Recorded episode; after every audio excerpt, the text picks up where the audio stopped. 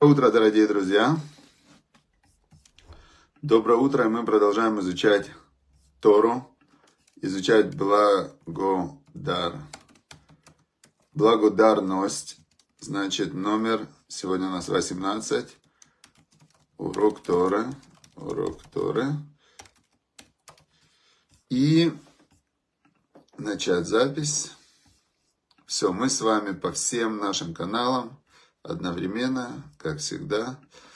И сегодня наш урок Торы, он э, Лерифа Шлема Михаль Броха Бацара, чтобы была Лерифа Шлема, и чтобы все-все-все холим, больные, выздоравливающие, раненые, те, кто сейчас в плену, чтобы Всевышний дал силу им всем, чтобы они вышли здоровы, вернулись домой – и чтобы та радость, которую они будут испытывать, когда они выздоровят, чтобы такую же радость испытывали мы с вами, потому что э, у нас есть сейчас то, что, что мы, может быть, так не ценим, да, здоровье, которое есть. Только может оценить здоровье тот, кто потерял здоровье, вернулся у кого есть здоровые дети, дай бог, надо каждое утро прыгать до потолка от радости, потому что если, не дай бог, болеют дети, а потом, то ты прямо страдаешь сильно, а потом, когда они выздоравливают, ты радуешься. Так радуйтесь, если они здоровы. То есть, если вы не в плену, представляете, как человек, который возвращается из плена, у него остались в плену у этих бандитов в заложниках его близкие, а Потом, как он радуется, когда они вернутся. Так, если вы не в плену, радуйтесь, радуйтесь этому. Мы должны радоваться этому так каждый день.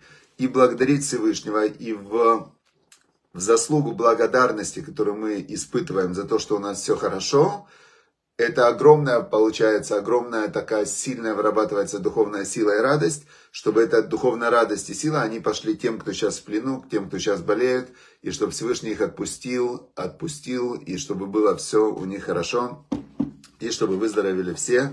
Михаль Броха Бацара, Миток Шархуля Израиля, среди всех остальных э, больных, выздоравливающих народа Израиля и всего мира. Все, дорогие друзья, мы продолжаем изучать. Сегодня у нас 18 урок. 18 урок как раз он... Э, можно сказать, что об этом, да. То есть очень интересно, как, э, как э, все совпадает. Это же две разные книги. Я просто иду чисто по времени, готовлюсь к уроку, подряд мы идем. Мы всего лишь из книги, видите, Равшаломаруша, мы пока месяц прошли, вот сколько всего. Вот, вот столько мы прошли, а впереди еще вот столько, видите? А из книги Рави Зелига Плистина мы прошли 18 уроков из 100. Но они совпадают. Очень интересно, как это получается, что все совпадает. Значит, истинный успех. Называется сегодняшний наш урок. Истинный успех. Он говорит такую вещь, такую вещь, что материальный успех в мире это, он говорит, это пустота, полная нелепость, так он пишет. Любой успех в этом мире полная нелепость. Даже если человек в этом мире прославлен, богат, учен, когда прибьет, пробьет его час, все исчезнет и растворится, от него ничего не останется. То есть вся материальное достижение, погоня, успех, там, э, дипломы, грамоты, деньги и так далее, все это рассыпается в 3 секунды, когда человек заболевает или умирает, или уходит из этого мира, или наступает война. Я вчера встретил э, своего одного приятеля, который когда-то у меня учился, он э, еще был не женат, приезжал ко мне, спал, а мы тогда только переехали в Киев, и у нас была очень маленькая квартира и офис, он спал в офисе тогда, у него негде было ему остановиться. Э, сейчас он уже женат, у него пятеро детей, но за это время, можете себе представить, 2014 год, война в Луганске, он переезжает в Киев, война в Киеве, он переезжает, переезжает, переезжает в Израиле, он переезжает в Аштилон, ракета попадает в его дом, он переезжает в Бейтар, ракета попадает рядом с его домом в Бейтаре, на детскую площадку, еле чудом его дети спаслись. Он сейчас переезжает в Иерусалим. В, ну, то есть, пятеро уже у него детей, и вот так его война с места на место переводит, переводит, переводит. А, мы видим, что стабильности в этом мире нет. И любой временный успех материальный, это временный успех. Теперь, что нам говорит Рав Шаламаруш? Что только духовные достижения, только доброе имя, оно остается с человеком а, всегда неважно, где ты находишься, если у тебя есть, э, ты делаешь людям добро, и у тебя есть внутри э, духовная связь со Всевышним, то это вечное, вечное достижение, которое, которое где бы ты ни был, оно не исчезает. И он пишет, я был в Марокко на могилах праведников, пишет Равшалом Маруш, прежних поколений. Их по-прежнему постоянно посещают эти могилы, ухаживают за могилами, и люди, находясь на месте их погребения, ощущают присутствие праведника, молятся, изучают его учения, видят его чудесную помощь им не только в день его смерти, но и ежедневно. То есть он говорит такую вещь, что тот человек, который делает добро другим людям, а первое добро это благодарность, это тоже добро, это огромное добро, когда ты благодарен другим людям, не воспринимаешь все как должное, то, что они для тебя делают, а каждый раз их благодаришь, и ты стараешься, твоя позиция в мире давать больше, а не брать, то в этот момент у тебя ты создаешь огромную духовную духовную силу вокруг себя, которая переходит с тобой также в вечный мир. Это вот та криптовалюта, та, э, та энергия, да, можно так назвать, которая навсегда остается навечно с душой человека и поднимает его все выше, выше. И в этом мире, находясь, другой момент восприятия. Я помню, как в первые дни было мне страшно, да, война начинается, все бегают, страшно, вот эти погромы, когда это все показывает, это страшно. Внутри прям поднимается такой животный страх.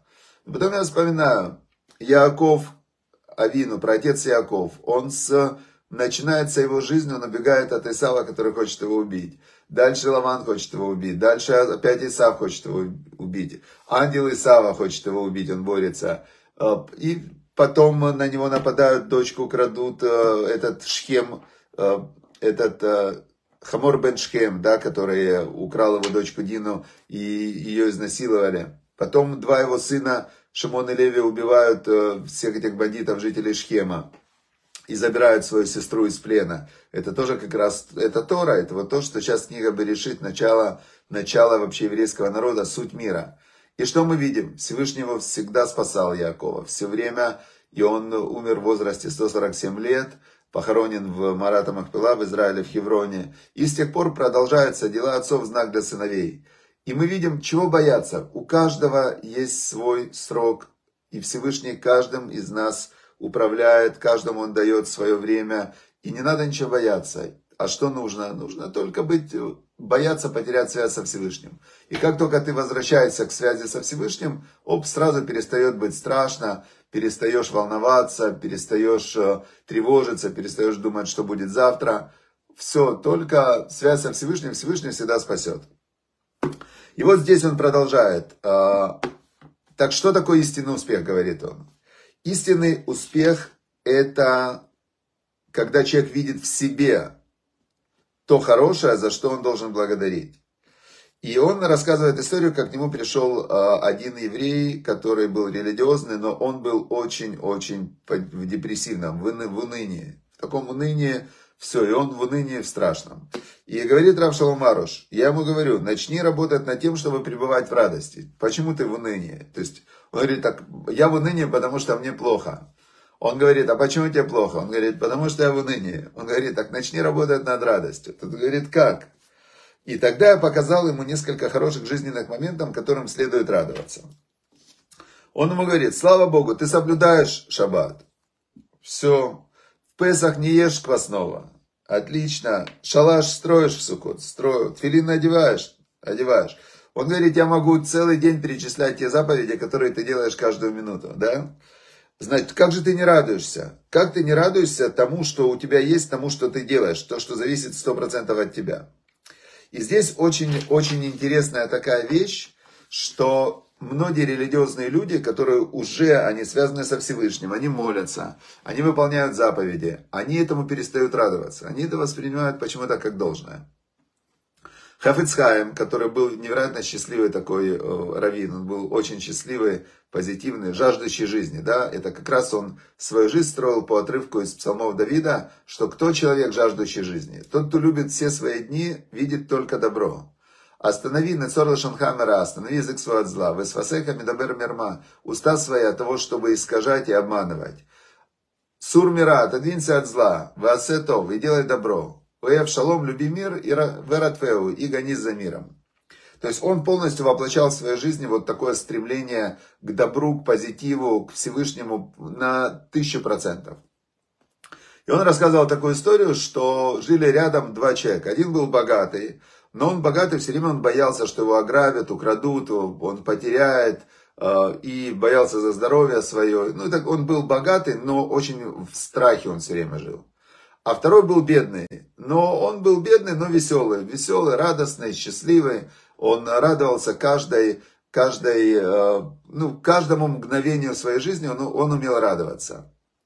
И он был такой радостный. И этот богатый ему очень завидовал. Он еще, мало того, что он был э, сам по себе такой боязливый, депрессивный, но он еще очень был завистливый. Это как бы рядом часто идет, потому что сказал царь Соломон, что даже хорошие дела, которые люди делают, они делаются из э, зависти человека к своему ближнему. То есть так Всевышний создал, начиная от Каина, который завидовал Эвелю, Хотя у Каина было все хорошо, но Бог принял жертву Эвеля, и Каин до того завидовал, что убил этого Эвеля. Зависть, она страшно съедает человека и лишает его радости в этом мире. Потому что он считает, что ему не додал Всевышний, а вот другому он, он дал больше. Этот богатый, он все время завидовал этому бедному, но веселому. И как-то он у этого бедного, он ему слышит в доме вообще радость, танцы, э, все пляшут, танцуют. Он к нему заходит и говорит, а что сейчас у вас-то произошло? Что? Тот, этот бедный говорит, а знаешь, говорит, что произошло? «А, значит, мы выиграли в лотерею, выиграли в лотерею, что мы через год, в то время, э, можно было уехать в Америку, но это было огромное, очень дорогое путешествие. И ну, большинство, даже те, кто хотели уехать из России, из Украины, из Беларуси, они не могли себе это позволить, боялись. То есть в Америку ехали, кстати, только самые смелые евреи, которые не боялись неизвестности. И те, кто уехали в Америку, вот те поколения, они в Америке как раз и преуспели. В 1900-х годах часть моей семьи уехала в Америку, и мы сейчас через сто лет встретились, вот он показывал фотографию семьи, такая тех времен. И большинство осталось, и только было несколько таких, видно было, что они бесстрашные такие. Они решили плыть через океан, поехали в Америку, и там они преуспели. А их потомок, он вернулся, сейчас живет в Иерусалиме, он все там бросил, американец, американским паспортом, живет в, где-то вот в старом городе, он такой, назир это называется, взял на себя как назирут, обед э, быть назиром, ну, в общем, отдельная эта история, оставил весь материальный мир и приехал прям такой экстремист в духовном, в духовном своей работе. Значит, и он мне показывал эти фотографии. Представляете, как Всевышний. Мы случайно встретились, и, значит, э, ну, прямо у меня есть фотографии моей семьи того времени. Так, еще раз. Э, этот э, бедный, он радуется, прыгает. Выиграл он лотерею. Была лотерея такая, можно было выиграть поездку в Америку, полностью оплаченную для всей семьи. И этот богатый ему говорит, ну это ж через год будет, что ты сейчас-то прыгаешь, у тебя какая сейчас радость.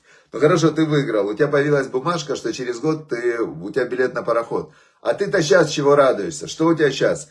Э, даже свечей нету, денег нету, а что ты радуешься так? Он говорит, потому что я радуюсь тому, что у меня ждет впереди что-то очень хорошее. Хафецкам приводил эту историю, он говорит, смотри, если ты делаешь заповедь, любая заповедь, которая тебя соединяет со Всевышним, она тебе, это билет в вечность. Это не билет в Америку, это билет в вечную жизнь, в которой будет воскрешение из мертвых и так далее. То есть любой религиозный человек должен прыгать до потолка от радости, значит, от выполнения заповеди. Как любил говорить Равыцкак Зильбер, Зихрана Цадек Левраха, он говорил так, даже я эту фразу услышал от него, и недавно вот как раз я проводил урок по встрече Любавического Рэбе, и слово в слово эту фразу услышал от э, Рэбе. Значит, фраза такая. Э, значит, когда кто-то говорил Равыцкаку, там, я сделал обрезание, я одел филин и так далее, он говорит, вот ради этого стоило жить. Вот ради этого вся твоя жизнь, она как раз стоит того, чтобы вот ради этого это все и важно было ради того, чтобы выполнить хотя бы одну заповедь. А Рэбе сказал, а, сказал, значит, он сидел два часа, разговаривал с одним израильским генералом, и тот ему сказал, что я одеваю тфилин, а, и там на Йом-Кипур, соблюдаю Йом-Кипур, и Рэбе говорит, вот ради этого вообще стоило весь наш разговор, вся наша встреча, это для меня такая радость, что я сейчас это услышал, что все это только вот ради одного этого слова стоили все наши усилия. Как надо относиться к заповедям. Дальше говорит нам Рав Шалом Аруш, что каждый должен смотреть, говорил наш учитель Раби Нахман из Бреслова, что каждый должен смотреть на свои хорошие стороны и радоваться им. Отыскивать хорошее в каждой исполненной им заповеди, в каждом совершенном добром деле, смотреть и находить в этом радость. То есть находить радость это и есть главное решение, которое, ну то есть у нас есть свобода выбора. И вот когда говорят, я пессимист, я оптимист, э, я вижу полупустой стакан, я вижу полуполный, это выбор. Это не то, что ты так видишь, это ты так хочешь видеть. Если любой человек, он говорит, я выбираю с сегодняшнего дня радоваться жизни, я буду искать, чему радоваться, я буду благодарить за то, что есть, я буду благодарить за каждый вдох, за каждый, за каждую крупицу еды, за каждое мое движение, за каждый день жизни – за каждую радость, которая у меня есть, это выбор. И дальше он начинает искать, за что благодарить. Сегодня 18 урок в книге, в книге Равзелик Плистин, он говорит так. Grateful to our Creator. Значит, благодарность нашему Творцу. Начинает он с фразы I am grateful to my Creator. Я благодарен моему Творцу. Повторяю эту, он говорит, повторяю эту фразу Э, громко, повторяй эту фразу долго, и ты увидишь, как уровень твоей благодарности, он поднимется и наполнит всю свою жизнь. Он говорит, что я посоветовал э, своим, э, значит, есть в Санедрине, в Талмуде есть фраза такая, что каждый человек должен говорить «The world was created for me». Мир был сотворен для меня. И то есть представьте, есть креатор, есть творец мироздания, и он этот мир сотворил для тебя. И когда ты это осознаешь, когда ты это понимаешь, когда ты понимаешь, что совершенно ты, э, то есть вот эта вот способность мыслить, способность воспринимать, способность разговаривать, способность молиться, это все божественное проявление в человеке. И ты, э, когда ты это осознаешь, и осознаешь присутствие Творца мироздания в твоей жизни, и ты говоришь, Творец, который сотворил мироздание, Он это сделал для меня, и Он во мне присутствует. Вау! И когда ты это повторяешь 5 минут в день, I am, create, I am grateful to my creator. Five minutes each day for a month. For a month. Значит, когда ты говоришь эту фразу 5 минут в день в течение месяца, жизнь меняется. Как она меняется? Значит, тут он приводит, э, как всегда, рассказы людей, которые это делали, примеры из жизни. И он говорит такую вещь. Один говорит, что я, такая простая фраза, но я не мог ее сказать, но когда я начал ее говорить, это изменило, а, значит, дало мне а, strong feeling, feeling of motivation, дало мне огромное чувство мотивации. Когда я пять минут говорил, что я благодарен моему, to my creator, да, моему Творцу, то в этот момент ты соединяешься с ним, да, мой Творец. Он не просто Творец мироздания, он творец, который находится в тебе и сотворил мир для тебя. И когда ты пять минут повторяя эту фразу «Я благодарен своему Творцу», ты это осознаешь, что вот эта сила творения, сила творчества, креативность, она, она в тебе усиливается очень сильно. Другой говорит, я не мог э, эту фразу повторять, пока я не начал ее петь. Но когда я начал ее петь, это стало моей favorite song. It became my favorite song. Это стало моей там любимой песней, песней, да. Творец, Творец мироздания, я благодарен своему Творцу. Значит, э, третий он пишет, что как-то я начал, ну то есть, вроде простая задача, пять минут в день повторять «я благодарен моему Творцу». Но, но, говорит, я не знал, как, ну, тяжело начать. Мы же такие роботы-автоматы, которые запрограммированы на привычные реакции, на привычные слова, на привычные модели мышления. И что-то новое в себя внедрять очень сложно. Но как-то он говорит, я ждал чего-то важного для себя, и оно задерживалось. Очередь, может быть, автобус, там не написано что, но что-то он ждал важное. И в момент, когда у меня начало расти благ... Э, внутри раздражение, в этот момент я вспомнил, что надо говорить фразу «Я благодарен своему Творцу». Я вместо того, чтобы э, нервничать, все равно я жду, я начал говорить «Я благодарен своему Творцу», пять минут я как раз говорил, и у меня просто вместо того, чтобы испытывать раздражение, я начал испытывать воодушевление. С, с этого момента я начал каждый раз, когда у меня внутри поднималось э, ощущение раздражения, разочарования, чего-то, я начинал повторять, чего-то негативного, я начинал говорить фразу «Я благодарен своему Творцу, я благодарен своему Творцу, я благодарен своему Творцу» пять минут. И, то есть, он связал вот эти вот моменты, когда начинаешь уходить в негатив, с вот этой вот, э, я, это можно сказать молитва, благодарность, я благодарен своему Творцу, и это его выносило из всех негативных эмоциональных состояний. И последний пример э, мне очень понравился, да. Э, один говорит, by repeating, через повторение «я благодарен моему Творцу», я начал э, понимать, да, осознавать, что everyone, каждый, кто добр ко мне, в любом пути, да, то есть все, что мне делается, это me, он был послан ко мне моим Творцом. И я поднял мое gratitude, э, я поднял свою благодарность не только по отношению к Творцу, но и к людям. И, значит, и все это вместе, оно слилось в одно. Интересно, когда-то задавали одному из любавичских рэбы, по-моему, первые альтера рэбы, задали вопрос. Э, значит, э, есть заповедь «Ваавта это Шем Элокейха» возлюби Господа Бога твоего. Мы говорим Шма Исраэль каждое утро. Ваавта это Шем Элокеха, возлюби Господа Бога твоего, беколи вавха, всем твоим сердцем, беколь навшиха, всей твоей душой, вехоль меадеха. И есть заповедь Ваавта лиреха камоха, есть заповедь возлюби ближнего как себя. Какая важнее, задали ему вопрос. Возлюбить Бога или возлюбить ближнего? И знаете, что он ответил? Он ответил, что заповедь возлюбить ближнего важнее. А его спросили, как, ведь Бог же важнее. Он говорит, нет, если ты видишь, если ты любишь Бога, то ты видишь, э, что через ближнего Бог общается с тобой, то есть Всевышний есть в каждом. Поэтому, когда ты выпол... Но возлюбить Бога мы не можем. Бог, Он непостижимый, неосязаемый.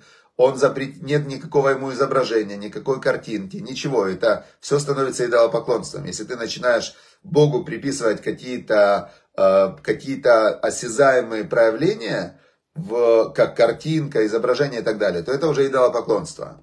А как же я могу выполнить в авто это Шемалакеха, возлюби Господа Бога твоего всем сердцем? Он говорит, а очень просто, потому что если ты понимаешь, что Бог проявляется в каждом, возлюби ближнего как себя, и ты, когда любишь ближнего, ты понимаешь, что он и есть про проявление Всевышнего, этим ты выполняешь заповедь любить Всевышнего.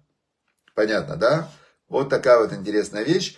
А как возлюбить ближнего? Через благодарность. А как благодарить Всевышнего? Не считать, что кто-то тебе что-то должен. Поэтому любое доброе проявление в твой адрес, это и есть э, повод поблагодарить ближнего, поблагодарить Всевышнего. И вы увидите, так как э, кымаем по ним ли по ним, как человек э, смотрит воду и видит свое отражение в зеркале, а, также сердце человека отражает твое к нему отношение. Если вы начинаете проявлять к людям благодарность, любовь, если вы действительно их искренне начинаете ценить, уважать, то что? Вы почувствуете такой поток благо, благодарности Всевышнего, такой поток благословений на себя, что просто жизнь изменится кардинально. Но ждать, что кто-то вам будет делать, и должен делать. Это путь, наоборот, к недостатку и критике, да, это видеть полупустые стаканы. И наоборот, если вы начинаете, вы говорите, я буду видеть и замечать только, только добро Всевышнего, и в этот момент вы начинаете производить вот это вот добро, благодарность, вы увидите, насколько количество благодарности, добра, благополучия, оно придет в вашу жизнь. И это то, что нам обещал Рав Шалмаруш в книге «Сад благодарности», что как только вы начинаете искренне, по-настоящему благодарить Бога и людей, то есть, когда вы начинаете культивировать вот это чувство благодарности, вы попадаете в рай уже здесь, на земле. Попробуем. Я чувствую за... Сегодня мы уже закончили 18 урок я чувствую огромное улучшение в своем э, эмоциональном состоянии, психологическом, физическом, э, в, состоянии в мире, смотрите, да, то есть э, было уже на грани Третьей мировой войны, сейчас, слава богу, вот этот вот уровень напряжения, он, он потихонечку спадает, и мы видим, что Всевышний действительно, Он любит нас. Он просто не хочет, чтобы мы были злодеями, Он хочет, чтобы мы были добрыми, хорошими людьми, и, а, значит, а, дает нам для этого все возможности. Я благодарен вам. Сегодня у нас на уроке уже 100, 100, сейчас 97, а, плюс 56, плюс 52, 108, 97. Где-то уже 210, 220. 220 человек у нас уже на уроке, плюс-минус 210-220. Это уже больше, чем обычно. Поэтому я вам очень благодарен, что вы приходите на урок, что вы молите, что вы благодарите Всевышнего. И чтобы Всевышний дал вам э, все, что вам нужно для полного счастья. Все, что было Рифа Шлама, Михаль Брохабад Сара и быток Шархуля Израиля, быток всех э, добрых, хороших людей, чтобы все были здоровы, сильны, и чтобы мы прям с огромной силой и воодушевлением благодарили Всевышнего за все, что Он делает для нас, за каждый вздох. До завтра. thank you